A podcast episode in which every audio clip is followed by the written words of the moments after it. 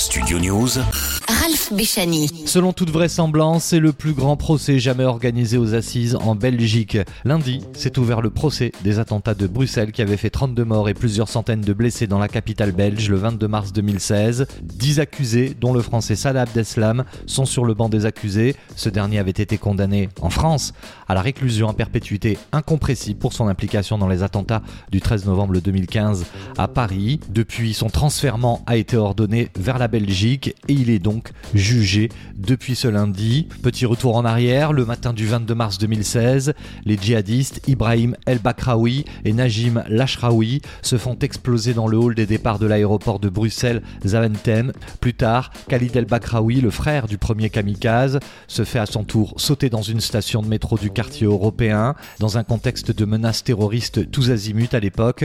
Il s'agissait là des pires attaques subies par la Belgique en tout cas en temps de paix, et elles ont été préparées perpétré par la cellule djihadiste à l'origine des attaques du 13 novembre 2015 à Paris. Le procès est gigantesque, un millier de parties civiles, résultat tous ne pourront pas témoigner, il y a notamment sur place les parents et les proches des 32 personnes tuées, mais aussi des victimes qui ont été blessées par les explosions ou même traumatisées par les scènes de guerre qu'elles ont vécues euh, à l'époque. Contrairement au procès du 13 novembre à Paris, les 10 accusés vont être jugés par des jurés populaires et non seulement par des magistrats professionnels comme dans les cours d'assises spécialement euh, composées en France en matière de, terrorisme, notamment ces dernières années. Au total, il y a 5 hommes et 7 femmes, auxquels s'ajoutent 24 jurés supplémentaires qui ont été tirés au sort le 30 novembre dernier. Sur place, il y a aussi euh, des mesures de sécurité exceptionnelles et les débats vont durer plusieurs mois.